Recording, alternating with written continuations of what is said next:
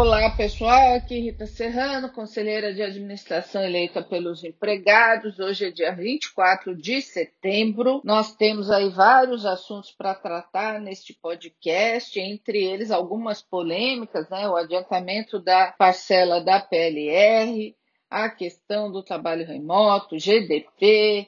Quero tratar também com vocês aí das preocupações com a imagem do banco. Tem a PEC 32 informe sobre a FUNCEF, saúde e caixa, tá bom? De antemão, é, quem quiser se cadastrar para receber nossa, nosso podcast, estar na nossa lista de transmissão, né, para onde a gente trata de assuntos que envolvem a Caixa, é só dar um oi lá no telefone 011 96 188 2021 tá bom? E também pode, vocês podem me encontrar nas redes sociais, no Facebook, no Instagram e também tem o site www.ritaserrano.com.br tá bom?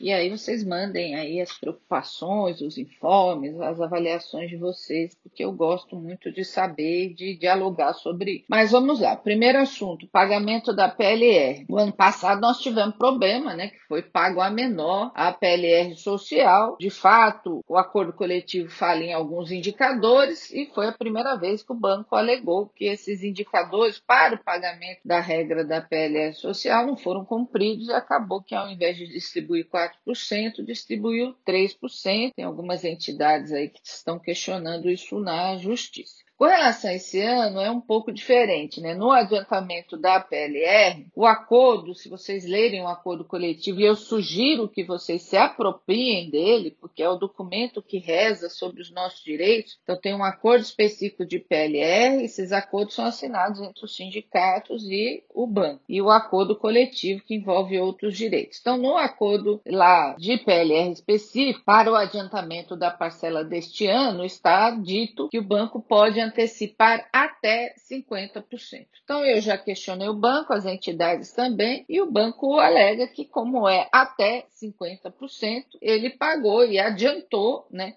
50% e o problema se deu no cálculo desse 50% da PLR adicional e da PLR social, tá certo? O entendimento do banco é que ele adiantou 50%, mas quando vai se olhar os cálculos que as entidades sindicais fazem, na realidade ele adiantou 50% dos 50% que seriam devidos. Então isso está sendo ainda discutido, de fato há uma polêmica, há um questionamento de todos os empregados, Agora, quando chegar em março de 2022, a regra é anual, o banco terá que pagar a diferença, tá certo? Então, isso ainda está em pauta, quero dizer que já questionei, isso está em pauta. Teve também um problema aí com relação a descontar PLR eh, de quem tem dívida.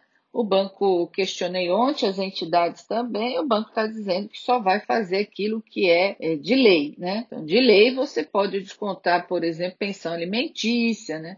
Agora, os empregados precisam verificar quem teve esse problema, fazer o questionamento, porque você não pode descontar de verba salarial outro tipo de dívida, tá certo? Ou de financiamento, etc. Então, é importante, é, são poucos casos, mas é importante as pessoas questionarem. Bom, outra coisa que também deixa todo mundo tá preocupado é com a manutenção do trabalho remoto. Olha, as informações que eu tenho e que precisam, obviamente, ser oficializadas pelo banco, vocês precisam esperar o banco oficializar, é que o trabalho remoto será mantido. Não obstante isso, o banco está aí convidando, é, e é convite, né, não pode ser convocação, convidando as pessoas que queiram voltar voluntariamente para o banco que já estejam vacinadas. Então, de fato, isso está ocorrendo e mais o trabalho remoto para aqueles pessoal de risco ou que queira se manter em trabalho remoto, tudo indica que será prorrogado agora de novo, né? Vamos esperar a informação oficial do banco aí nos próximos dias com relação a isso, tá bom? Outra polêmica bastante grande, e aí depois nós vamos tirar um dia só para discutir isso, é essa questão do GDP, né? O Programa de Gestão de Desempenho, que veio com uma regra aí de tal de curva forçada, e o objetivo principal como sempre nesses programas, é ampliar a competição para aumentar a produtividade. É, eu, sinceramente, acho esse modelo é, atrasado. Ele é baseado num critério de meritocracia, né, que é a primeira vez que foi discutido, esse termo foi usado como programa de resultado de empresa, foi em 1958.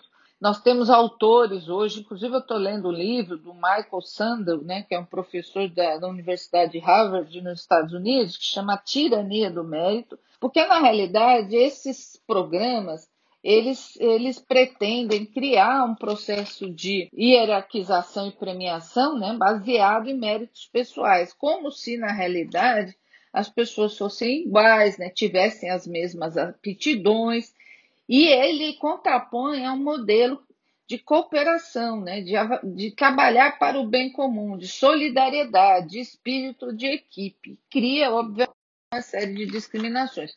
Mas, infelizmente, isso está inserido né, na sociedade de tal forma que muitos de nós defendemos esse modelo sem entender qual é o grau de violência que ele traz, né? porque ele discrimina, faz com que nos sintamos aí todos é, numa situação difícil, né? piora os relacionamentos, mas ele está inserido, não é um problema só na caixa, né? ele está inserido na sociedade como um modelo. Né?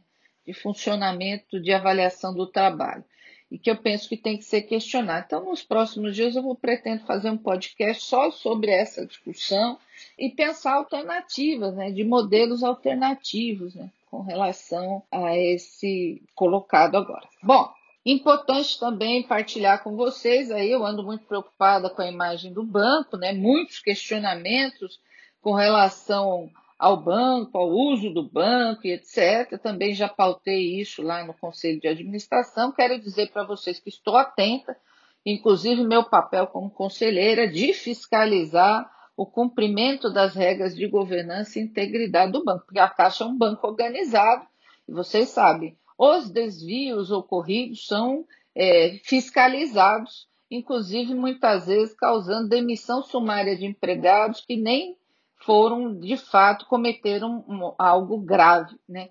Então, no caso dos empregados, isso é usado de forma exemplar. Então, tem que ser, e o banco tem suas regras de integridade e governança, elas devem ser cumpridas, fiscalizadas, mas o banco é organizado, é fiscalizado. Né? A Caixa é fiscalizada por mais de 18 órgãos, né? Tesouro, Banco Central, etc. Então a gente precisa ter claro isso. Importante também está em discussão no Congresso, não ganhamos lá a luta da CGPA, mas está em discussão no Congresso o projeto aí de emenda constitucional 32, que envolve os funcionários públicos e também os empregados estatais. Acompanha esse debate, ele também é um debate como tudo que vem no último período, ele ameaça as empresas públicas e também o direito dos trabalhadores públicos, né, servidores e empregados públicos. Peço também que vocês acompanhem a negociação que está tendo aí com a Caixa sobre saúde Caixa, muito embora a CGPAR tenha ficado para trás, graças à mobilização de todos, há um debate com relação se mantém um debate com relação ao custeio do plano, tá certo? Não mais usando a CGPAR como referência, mas um debate de custeio. Então, acompanhe, isso está sendo feito pelas entidades sindicais. E, por último, nós esperamos aí que a FUNCEF dê posse o mais rápido possível aos eleitos. Isso está demorando demais e os empregados elegeram seus representantes que precisam aí tomar posse. Tá bom, pessoal? Por hora é isso. Eu estou à disposição. Qualquer informação, qualquer questionamento, crítica, sugestão, podem mandar. A gente vai aí aos poucos respondendo, vai discutindo, tá bom? E de novo, quem quiser receber nossa lista de transmissão, o telefone é 011 96188 2021. Dê um oi lá que eu cadastro vocês, tá bom? Grande abraço, bom final de semana. Se cuidem, se vacinem, máscara, distanciamento social, para a gente passar por isso logo e logo podemos todos aí nos abraçar, tá bom? Um grande abraço. Aqui Rita Serrano, conselheira de administração eleita pelos empregados.